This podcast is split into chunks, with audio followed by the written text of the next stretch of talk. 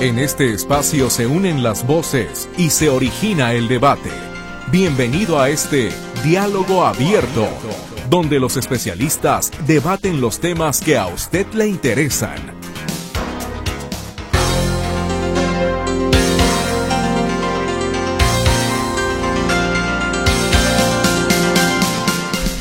en Diálogo Abierto queremos platicar con usted de cómo va el tema de el futuro presidente de España. ¿Cómo va esta situación? Porque como usted sabe, en España pues es muy diferente la forma o el sistema político español es muy distinto al mexicano. Aquí en México somos Luis, Luz Balvaneda y yo. Cinco votan por Luis, diez por, eh, eh, por Luis. Eh, por Luis, uno por mí, pues ganó Luis, ¿no? porque es el que tuvo más votos. Pero en España, sin embargo, el tema no es así. Alberto Núñez Feijó, que fue quien eh, pues llevó la clara victoria del Partido Popular en las elecciones del pasado 23 de julio, que ganó los votos, que, o que ganó en votos y escaños a otras formaciones políticas, pues no le fueron lo suficiente para obtener el respaldo en el Parlamento. Y el día de ayer, bueno, ya se preveía que Alberto Núñez Feijó pues no lograría los apoyos suficientes en el Congreso de los Diputados para ser elegido presidente de España. ¿Por qué no? ¿Qué necesita? ¿Qué se requiere?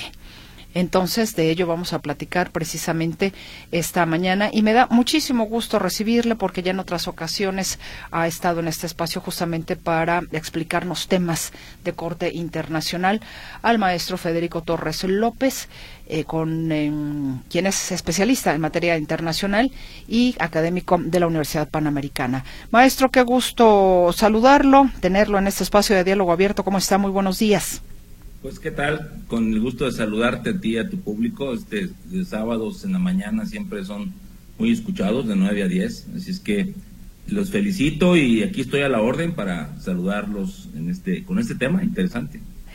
Feijó va a poder ser presidente o Sánchez va a seguir en la silla. Quizás sería bueno, maestro, si, si me lo permite, a salvo su mejor opinión, por supuesto, que podamos comenzar por explicar precisamente el sistema político español para entenderlo un poco mejor, por qué estamos aquí eh, tratando de impulsar a quien ya tenía los votos, digamos, en el bolsillo, pero no le son suficientes. Pues sí, en efecto, eh, España tiene una monarquía parlamentaria que tiene pues representación precisamente en el Parlamento. Tiene una figura de rey, Felipe VI, pero Felipe VI le encarga el gobierno a un civil que forma parte de un partido político que en España, paréntesis, son casi 31 partidos políticos entre los grandes y los regionales. Y luego eh, se van eh, a hacer cabildeo eh, a quien gana las elecciones Recordemos que las elecciones en España eh, se volvieron a, evitar el 23 de julio pasado, que habían venido de un proceso muy cercano a julio eh, España, y lo ganó Alberto exactamente Núñez Feijó, que representa a uno de los partidos grandes, amigos de España, que es el Partido Popular, entre paréntesis, digamos, los conservadores en España. El actual presidente eh, del gobierno español es del Partido Socialista Obrero Español, que son los socialistas. Eh, representan a los sindicatos, representan a la izquierda, a los profesores de izquierdas y demás, unidos en el PSOE, y entonces él tiene el gobierno, se enfrenta con Núñez Feijó, y Núñez Feijó le gana eh, por algunos votos, no los necesarios, pero le gana las elecciones. Ahorita es un buen ejemplo. En, democracia simple, eh, en el salón de clases pones a consideración si Miriam Ibarrola quiere ser la, presidenta del salón y todo el mundo levanta la mano por Miriam o la deja abajo y al final se cuentan y que si gana Miriam la mayoría, pues es la, la líder del salón. Pero acá no, acá tienes que ir al Congreso, que es el Palacio de las Cortes, un lugar muy bonito, con mucha historia, ahí muy cerca de la Plaza de los Cibeles. Y ahí entran las fuerzas de representación política para que se proceda a, la investidura. Ya la palabra de ellos es se envisten como presidente, de reuniendo los escaños, reuniendo los números de votos, Pero, como en esta ocasión, Núñez Feijó no llegó a los 172 escaños que tú decías, a los 172 asientos en el Congreso, pues tiene que recurrir al cabildeo. Y el cabildeo es, oye Vox, que representa Santiago Bascal, que son la ultraderecha en España. ¿Podrías venir conmigo? Y Vox le dice, sí, pero no voy con los independentistas. Los independentistas de Charles Puigdemont, que está exilado, pues no, no entran dentro de su declaración de principios de Vox. Entonces ahí ya tienes votos menos. Luego, Pedro Sánchez, viendo todo esto, empieza a hacer precisamente sus alianzas con los independentistas para darles amnistía. Por cierto, mañana es primero de octubre. Eh, por cierto, este fin de semana se cumplen seis años de aquella proceso ilegal de, del referéndum para el independentismo. Y entonces entran, amigos, eh, espero no haberlos confundido, las fuerzas de suma de votos más el apoyo de, las, de los demás partidos políticos para lograr 272 votos, un poco parecido a lo que pasa en Estados Unidos, que son cerca de 276 votos que tienen que lograr, votos electorales votos del colegio electoral y el voto popular, que es otro estilo de, votación, y, entonces ya te embisten y el presidente dice, pues tú eres el que vas a hacer gobierno en mi nombre. Sin embargo, hoy, lo decías bien, ayer viernes hubo otro intento más de, poder solicitar ese, ese, ese apoyo de los partidos, pero no lo logró Núñez Feijóo. Eh, él es de Galicia, Pedro Sánchez es creo que el de sevillano, y entonces pues entraron otra vez en un impasse que tiene otra vez a los españoles que creen al borde de una repetición más de un proceso electoral que es costoso, que no solamente en el, tema económico, sino en el tema político, y es costoso porque otra vez se para el país y esto es una mala señal pues para entonces estos gobiernos en coalición muy de moda en Europa pues se ponen a veces eh, en, cuestión, en cuestionamientos porque no logran reunir esos votos. ¿De qué depende? De las grandes figuras, del arrastre que representa el líder político, para que no haya dudas eh, en cuanto a ganar los votos de saque en la, elección popular y ya llega nada más a un proceso mucho más nítido, claro al Parlamento, al, Congreso. Esto es lo que pasa y bueno, pues Pedro Sánchez, también el otro escenario es que pudiera, si consigue los votos de los independentistas, si consigue los votos de, de Junts, que se, llama el partido de Juntos, Junts, Juntos por la Independencia en Barcelona, pudiera ser investido aún perdiendo las elecciones del voto popular frente al ministro. Ese es el panorama general. Maestro, estamos hablando que si eh, Feijó tuvo 172 votos, ¿necesita o está a cuatro para la mayoría absoluta? 172 es la mayoría absoluta, no los tenía, no los tiene. Este, con, con Vox y con, por ejemplo, el partido que se llama el, el Navarro Kilo, es este, el partido, el UBN, Partido del, del Reino de Navarra, allá en Pamplona. Pudiera haber logrado los votos, pero pues unos no quieren ir con, con los navarros, otros no quieren ir con, con los de Amnistía, con los de Junts, entonces ahí se empantanó todo este proceso. Hablamos que es una especie de, pues no, no, sé, de, de, mercadeo de, de allanarse o de allegarse, mejor dicho, esos votos, ¿no? Sí, es, porque aparte, porque aparte, perdón, maestro, estos partidos piden cosas, no decir yo te apoyo a cambio de, no solamente no no me gustan los independentistas, eh, Fuchi le saco la lengua no, sino que piden inclusive otro tipo de cosas. Sí, sí, déjame decirles que España es uno de los últimos países que entró a gobernar en coalición, en el modelo coalición. Europa, la Unión Europea tiene, tenía 28 miembros, tenía porque Inglaterra se sale con el Brexit, quedan 27. De esos 27, 24 gobiernos están en coalición, Mercedes. Esto, y España llega apenas en el 2016-2017 con esta figura. Recuerden también, estimados eh, radioescuchas, que para en aquella ocasión Pedro Sánchez resultara presidente, se tuvo que unir, ahora sí, con el partido Unidas Podemos de Pablo Iglesias. Lo recordarán, un personaje de cola de caballo, muy, muy moderno, muy progresista, y sí, de una ideología progresista.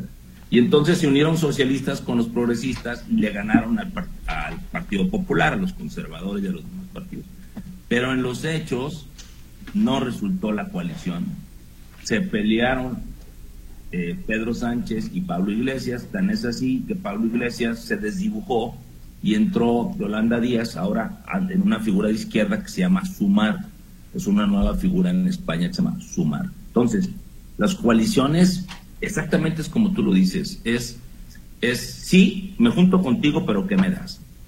La vicepresidencia, la cartera del clima, eh, la cartera económica, la de relaciones exteriores, la vicepresidencia, ¿qué me das? Y entonces yo ahí siento que se, que que se debilitan mucho los principios al momento de que esto se convierte, como bien lo dices, en un mercado de carteras o como si fuera Nueva York, un mercado de acciones, un, mercado accionario.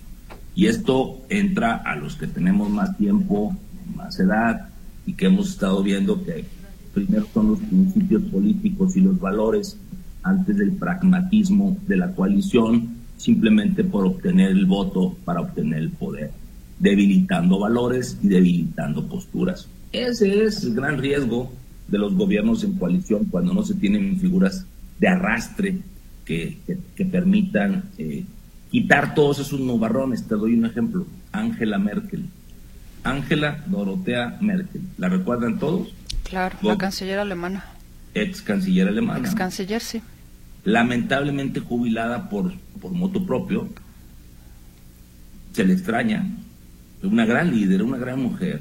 Ahora en su casa, tranquila, haciendo vida hogareña, pero ah, como la extrañamos con sus determinaciones. Este, ella empezó a gobernar también con tres partidos políticos. Ella es del CDU y luego estaba el de el de Stolz, que es el actual canciller. Y en fin, pero ella era la figura que hacía que todos los demás entraran al crisol de la coalición productiva la, la, la, la, coalición debe de ser una suma de pensamientos, de ideologías, pero que se unen por un factor común que es su pueblo, para dar buenos satisfactores y, lo, y, y, se, y se toleran. Pero ¿qué pasa cuando no se toleran? ¿Qué pasa cuando las ideologías surgen y hacen que los que sufran son los ciudadanos?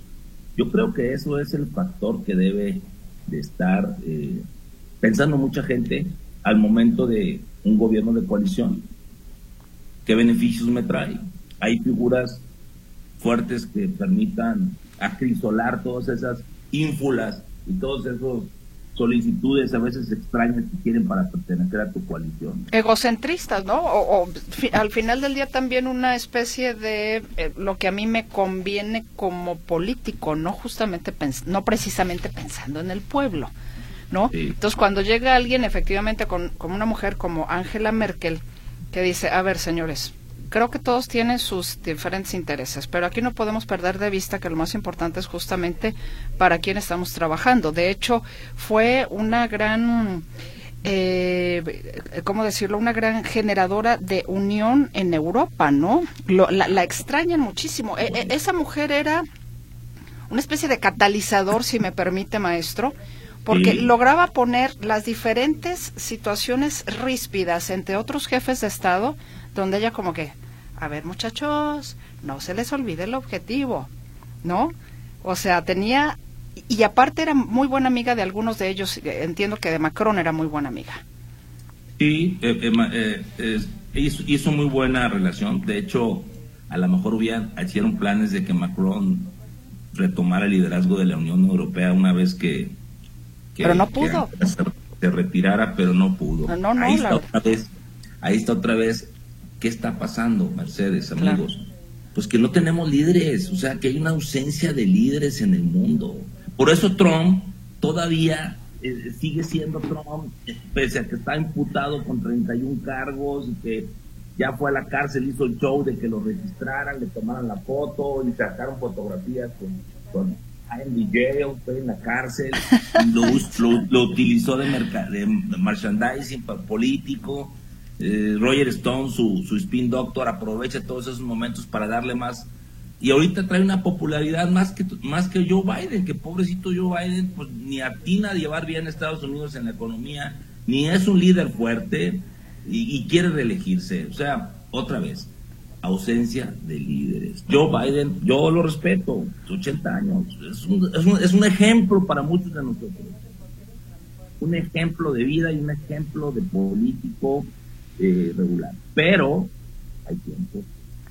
Pero hay energías, pero hay imágenes que ya dicen pues que, Joe Biden no es la figura fuerte que se enfrente a Xi Jinping en China o a Putin o aquí entonces ahí empiezan las renditas de la geopolítica a resquebrajarse y también es todo un mapa mental esto. Espero que no se estén confundiendo nuestros amigos ahí tomando el café en sus casas y sino que vayan tomando algo de notas, porque tal vez en México eh, pudiera emergir, emerger un gobierno en coalición, pero ya lo hablaremos más adelante cuando dejemos Europa. Exactamente. Vamos a ir a una pausa comercial. Le saludamos con mucho gusto a mi compañera Luz Balvaneda. Ella estará contestando sus llamadas telefónicas en el 33 38 13 15 15 y 33 38 13 14 21. Tenemos también a sus órdenes el WhatsApp y el Telegram en el 33 22 23 27 38. Mi compañero Luis Durán está encargado del control de audio. Ante este micrófono le saluda a su servidora Mercedes Altamirano y el día de hoy estamos hablando precisamente de este tema de eh, las elecciones en España. ¿Quién será finalmente en, eh, el presidente del gobierno español. Nos acompaña el maestro Federico Torres López, académico de la Universidad Panamericana, especialista en temas internacionales. Vamos a la pausa y regresamos con más a Diálogo Abierto.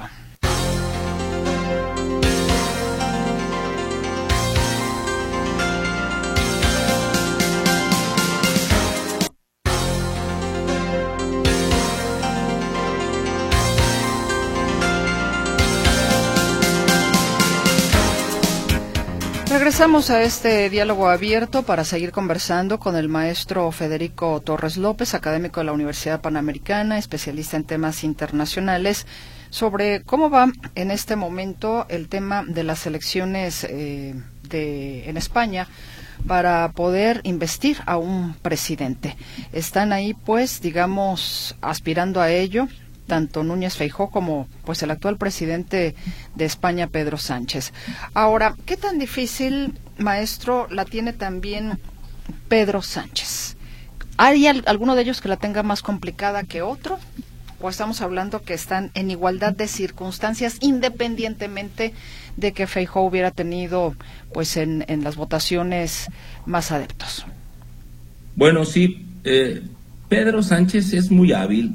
Eh, sin embargo, eh, yo estuve, no muy recientemente, estuve en, junio allá para un curso de comunicación política, eh, que es la materia que, que, doy en la universidad, y llevé a 14 alumnos interesados en estos temas.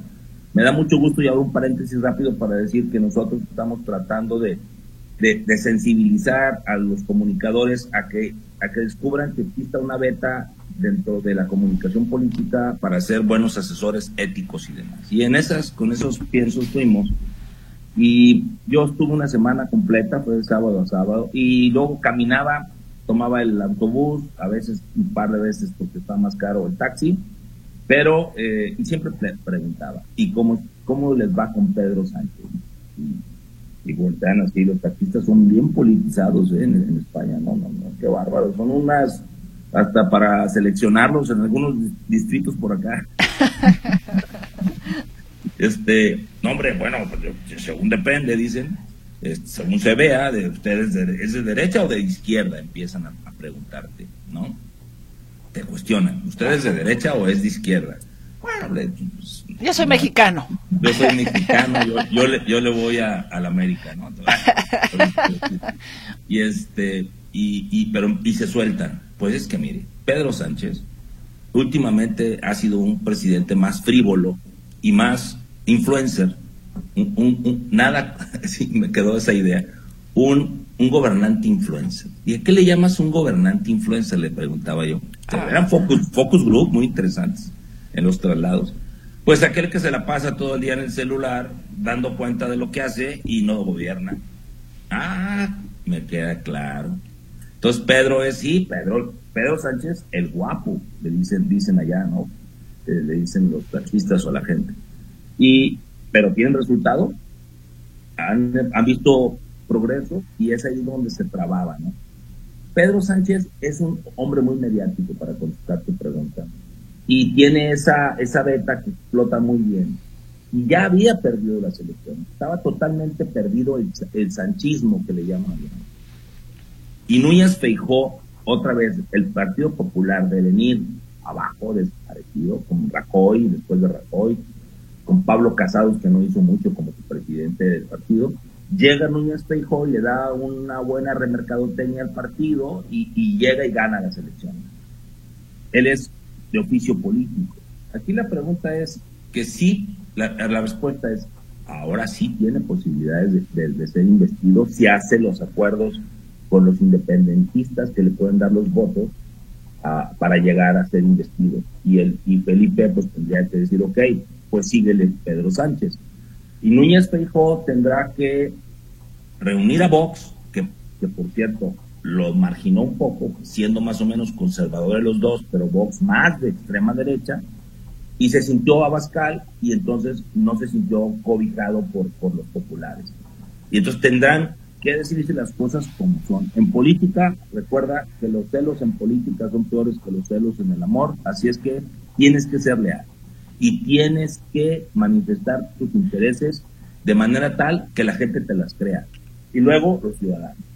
Entonces, pues Pedro Sánchez tiene opción. Es como que ya te va a ir a la segunda división y ganas el último partido 5 a 0 y te salvan. Más o menos es el ejemplo. Sí, pero, o sea, estar justamente con quien es eh, tu opositor, hablando de un partido socialista con uno, pues prácticamente de extrema derecha como lo es Vox, digo, ahí es donde no sé si de veras, bueno, no, no creo, a lo mejor voy a, voy a decir una inocentada, pues no creo que sea precisamente por el bien del pueblo, ¿no? Sino por los intereses que tiene cada uno al final del día porque como agua y aceite, a no ser que efectivamente hay algún ejemplo, y en todo caso iría con esto, maestro, donde en realidad este tipo de coaliciones tan antagónicas o que se antojan tan antagónicas han generado algo plausible para aquellos que representan en el caso de España? ¿Tiene algún, algún ejemplo de esto que de veras una coalición fuera de lo que pueda parecer inaudito en lo práctico, en el bien común, hayan dejado huella? Bueno, eh, qué buena pregunta. Voy a hacer un, ejemplo histórico y un ejemplo actual. ¿Te acuerdas tú del tratado de Yalta, el tratado donde se sentaron personas tan diferentes como Winston Churchill, Stalin y Roosevelt? Sí, cierto. Esas fotos así los tres, el ruso, el americano en medio y Winston a la derecha. Como chiste el agua y el aceite, tú lo dijiste Chivas y americanistas en la misma tribuna. Para que también vean ese ejemplo. Luego, te toman la foto. ¿Por qué se coaligaron esas tres grandes figuras históricas? Porque tenían un elemento en común, en Se llamaba Adolfo Hitler. Y ellos entendieron que si no se unían aquí de manera pragmática, iban a perder la guerra y tal vez posiciones en el mundo. Se juntan, se toman la foto, hacen planes, invaden el día de, bla, bla, y lo que ya sabemos que pasó. Bueno, traslada ese ejemplo a la política. España es recientemente está en figura de coalición y no le está funcionando. De hecho, repito, se peleó Unidas Podemos de izquierda también del mismo puño, pero más radical que el Partido Socialista Obrero Español, y se, se pelearon, y eso desquebrajó la figura de gobierno. yo creo que un ejemplo que sí funciona, todavía funciona bien, no está en España, está en Alemania, está, eh, por ejemplo, en otras figuras, fíjate, aquí hice alguna anotación, excepto el Reino Unido, Rumania, Grecia y Albania, los europeos gobernados por figuras de coalición suman 421 millones de europeos bajo figuras de coalición, donde funciona muy bien en España, en Dinamarca, en Finlandia, en una gran cantidad de países que funcionan bajo figuras de coalición, pero es cuando está un líder fuerte atrás de ellos. Yo creo que España está todavía en ciernes o en construcción, o como dicen los italianos, infieri, en construcción, esas figuras, porque los españoles son muy politizados, o sea, no cejan sus posturas y, y eso hace que no puedan tener los votos necesarios. Por eso, ante la caída de la popularidad de los grandes partidos tradicionales, que no reúnen ya y que no tienen la atractividad para el ciudadano, se, ven en la necesidad de juntarse en la misma tribuna tres o cuatro partidos en aras de lo que tú dijiste muy bien, el pragmatismo para ganar votos. Pues es interesante cuando, digamos, las posturas son opuestas, encontrar un justo medio, ¿no? O una columna vertebral que los una a, ambos. Pero para eso, efectivamente, me queda clarísimo, y creo que usted lo acaba de describir muy bien, maestro, se necesita un líder. Un líder que pueda tomar lo mejor de cada de todos. De todos, e, exactamente. Porque si no, entonces alguien tiene que controlar y bajar los humos, las pasiones, los egos, ¿no? Totalmente. Mira, Miriam y yo, eh, aquí presente. Miriam de Comunicación Social de la UP, a la que le mando un saludote. Eh, recomendamos, porque yo, yo la vi primero, pero luego se la recomendé. Hay una serie danesa que se llama Borgen, con B grande. No sé si te habíamos platicado de esto, estimadísima Mercedes. No, me excluyeron los dos, qué malos, ¿eh? Esta, esta serie está en una, en una plataforma por ahí que empieza con N. Ajá. Y eh, habla perfectamente de todo. Toda la serie es gobierno en coalición. ¿Qué, le tienes que dar a los verdes? ¿Qué le tienes que dar a los conservadores? ¿Qué le tienes que dar a los de centro izquierda? ¿Qué les tienes que dar a los ultras para poderte tú elegir como figura de gobierno? A mí me gustaría, si tienen tiempo nuestros escuchas y por supuesto recomendártela a ti, que la vieran. Borgen. Borgen es el palacio de danés, así le dicen al, al, palacio del federal, ¿no? este, donde se gobierna. Y ahí pueden ver mucho de estas situaciones. Yo ahí aprendí muchísimo sobre lo que tú dices ahora. Alguien tiene que ceder para que existan las cosas, alguien tiene que ceder y en, y en, gobiernos de coalición, este, e, ese es el quid del asunto, esa es la clave, ceder en aras del progreso de los ciudadanos. ¿Por qué los ciudadanos tienen que sufrir las indecisiones o las posturas, eh, a veces muy entronizadas, de los líderes de los partidos, cuando el fin último de la política es servir a los ciudadanos, es votar por ellos, por esas figuras, para que te den ser buenos servicios públicos, para que te den una buena representación en el extranjero, para que existan oportunidades para los jóvenes. Y eso es lo que nos puede, debe preocupar. Pero ahorita la polarización está por arriba de la eficiencia en el gobierno. Sí, hay, hay un tema que de hecho es hasta preocupante porque pues todavía no tenemos las votaciones y ya se ven cosas realmente que apuntan para pues eh, un marco de hasta de violencia, maestro. No, no quería yo decirlo de esa manera, pero sí me, me parece preocupante cómo este teta a teta entre la gente o este cara a cara entre la gente de repente ya es muy iracundo, ¿no? Entonces sí habría que ver cómo le bajamos a, a esa espuma. Pues sí, e, e, esa es la figura de ser una persona con oficio político y dejar de ser pues un poquito lo que es Pedro Sánchez en España, ¿no? El, lo frívolo, las decisiones, eh, el, el, estar testeando todo, el estar pautando todo. porque España, volviendo al tema, es, es inédito eh, en la alianza entre el PSOE y Unidas Podemos. Eh, es la, el país con más reciente gobierno en coalición y creo que no lo están sabiendo manejar. Y los que sufren, pues son los españoles.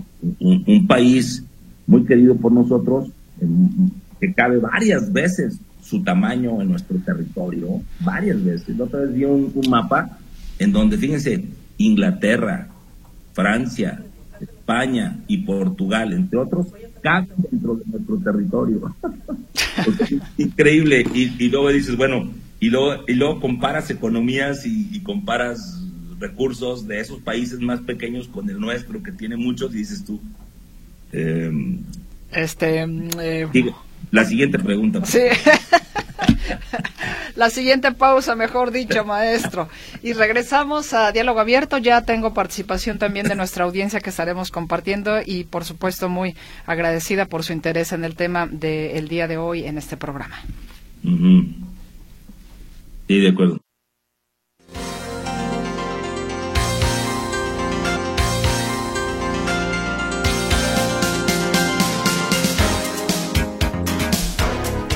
Hay comunicación de nuestros radioescuchas para este diálogo abierto. Hoy que nos acompaña el maestro Federico Torres López, académico de la Universidad Panamericana, experto en temas internacionales.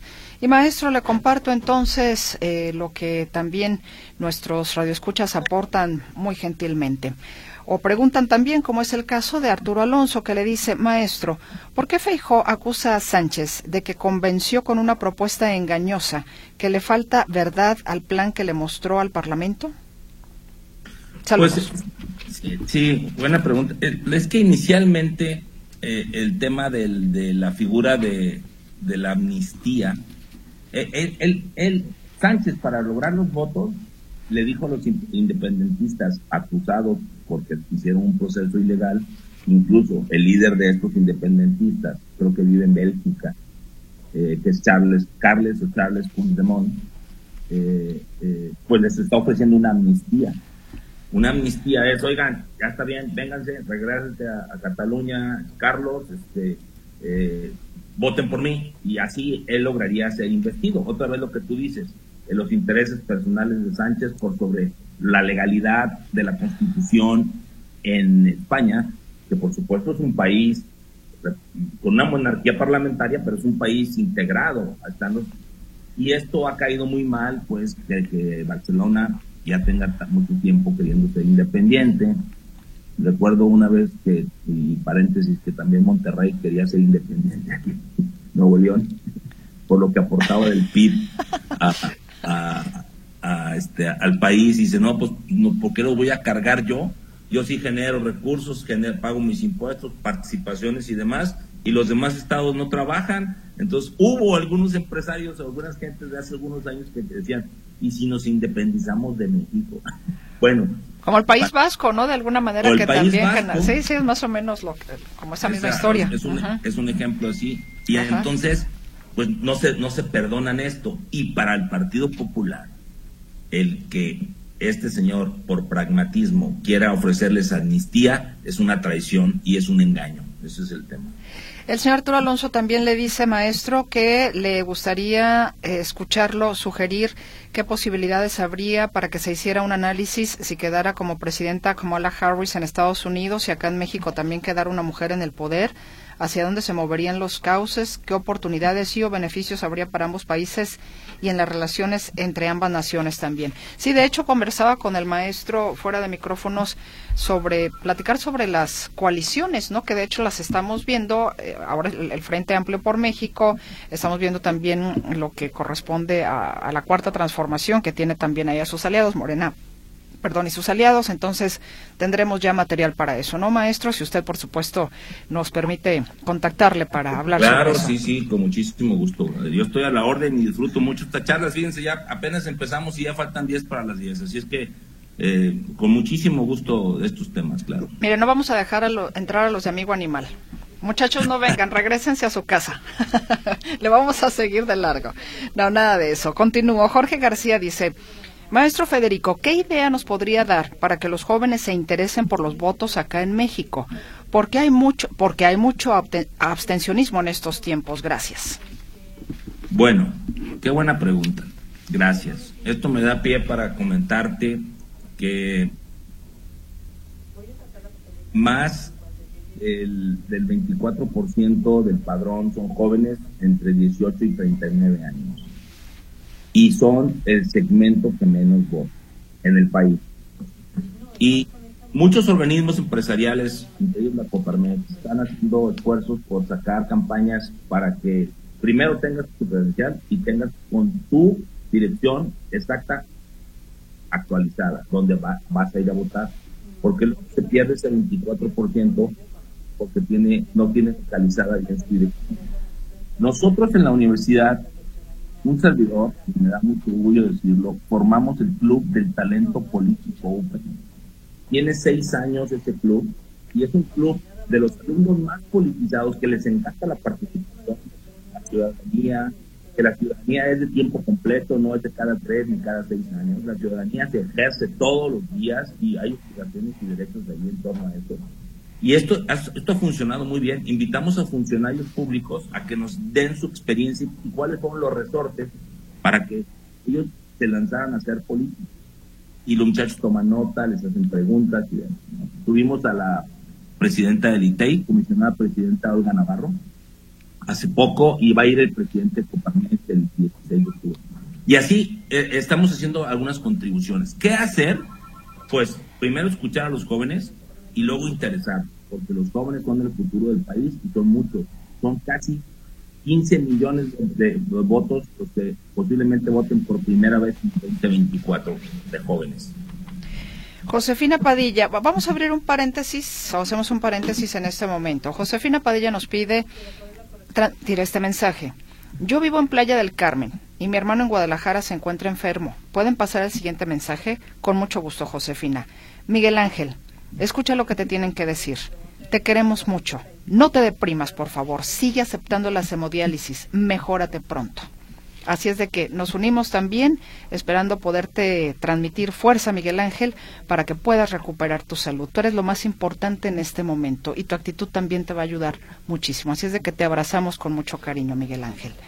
Abel Bravo Domínguez dice, ¿qué tanto poder tiene el rey en España? Empezando por ahí, su primera pregunta, maestro.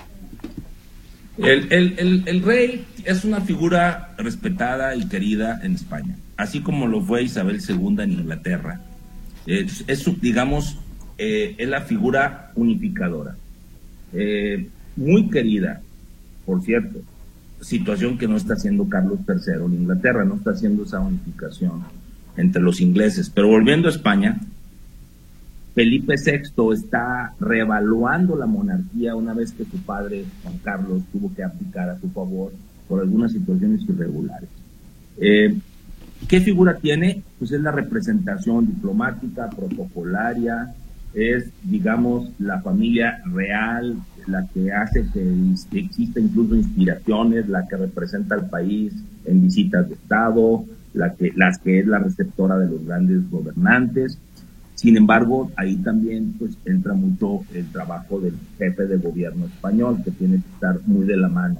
No, necesariamente tiene que ser de la misma ideología, el rey es neutral, es monarca. Disque. Pero no, así es. Disque. Disque. Pero no tiene ninguna figura de gobierno. las decisiones políticas en España las toma el jefe de gobierno español y tiene acuerdos una vez al mes con el rey para decirle, aquí están, ¿cómo vamos, rey? ¿Con qué novedades? Este, pues aquí están estas inversiones y traigo tus problemitas. Ok, pues suerte, que te vaya bien y bye, ¿no? Me recordaba Fox cuando le dijo a mi rey a Juan Carlos, ¿no? Así es. mi rey. Sí, eso fue la noche del 2 de julio del 2000 cuando estaba Fox, yo es que yo estaba por ahí cerca, cuando estaba muy de cerca que, le pasan el celular y dice, ¿qué pasó, mi rey? Muchas gracias. no, pues es que Fox. Ah, no, bueno. A ver, y la segunda pregunta, porque ya se nos viene el tiempo encima. ¿Qué población tiene el Estado que pide su independencia? A ver, ¿cómo? No entendí muy bien. ¿Qué población tiene el Estado que pide su independencia? Ah, Barcelona. Pues España no, no tiene más de, híjole, yo tenía andar, creo que lo tengo mal, ahí entre los 14 y los 18 millones. ¿Qué te gusta que tenga este España, eh, Barcelona, Cataluña, es una región muy, cercana a, Francia. Este, no lo sé, ahora sí que mentiría ahí en, cuanto a qué población, pero es, eh, hagan de cuenta, es Barcelona, Madrid, Sevilla, eh, los más grandes, que les gustan? ¿5 o 6 millones? Por decir un nombre, un número. No lo sé. Bueno, tengo, a ver aquí, eh, dicen, o sea que Pedro Sánchez hace su show mañanero por celular, al menos ha de salir más barato que el de aquí, es lo que comenta Rosa. También nos dicen, buen día, la entrevista muy buena, pero el audio del entrevistado muy malo, por lo menos por el medio de internet que los escucho. Soy Antonio Huerta, saludos. Ah, qué caray. No me digas, Toño, pues sí me dijeron ahorita, a lo mejor sí, este, qué pena, pero eh, puede ser la conexión. Sí, la próxima lo traemos para acá, maestro. Sí, con mucho gusto. Nos dicen decir las cosas como son, es decir, que España tiene tiene entre el mayor número de bases militares extranjeras en su territorio, además influenciado por la Iglesia Católica. Por eso preguntar si se es de izquierda o derecha en el gobierno solo se refiere a la forma de ser corrupto, abierta o hipócritamente, que es la enseñanza a Latinoamérica y el mundo ciertamente en favor del imperialismo consuetudinario, dice Eugenio Marín. Y añade a su comentario, si ni los universitarios saben lo que es la instrucción cívica obligatoria del artículo 31.2 de la Constitución mexicana, ¿qué esperarse de los demás? Bueno, ahí su comentario. Muy bien, bien, recibido, gracias. Bueno, maestro, pues es lo que tengo y ahora sí que si gusta hacer ya el, cierre, del tema, por favor.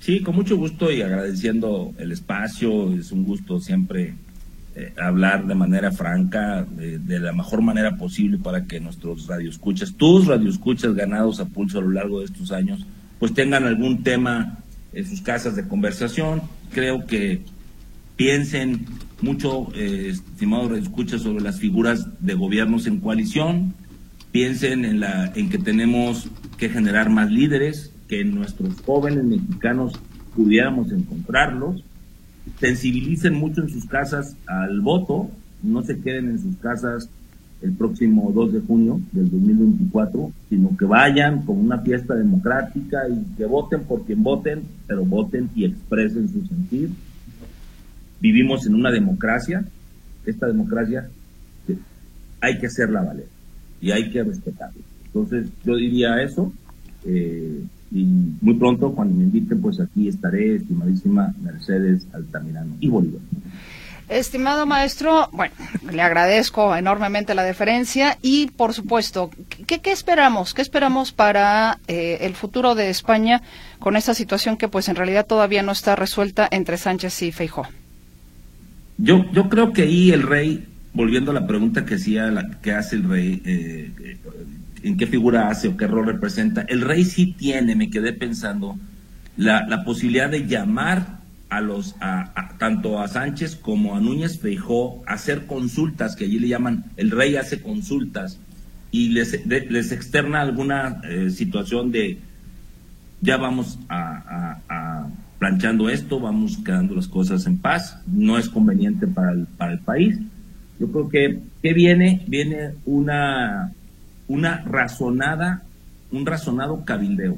Hoy en la mañana estuve leyendo algunas páginas del mundo, del país, pues para tener datos frescos, eh, diarios españoles, y encontré que la palabra que estuvo eh, recorriendo los pasillos del Congreso se llama responsabilidad. La palabra responsabilidad, creo que una vez que las diferentes fuerzas entiendan que hay que ser responsables y llegar a un acuerdo, eh, lo podrán hacer. Creo que va a empezar un periodo más razonado, menos apasionado y mucho más eh, aterrizado en manos de, de este bellísimo país español.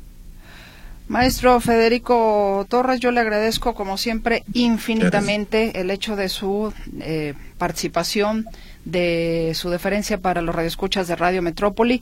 Y nos estamos eh, escuchando próximamente porque pues ciertamente vienen temas importantes, eh, no solamente en nuestro país, sino pues a nivel internacional.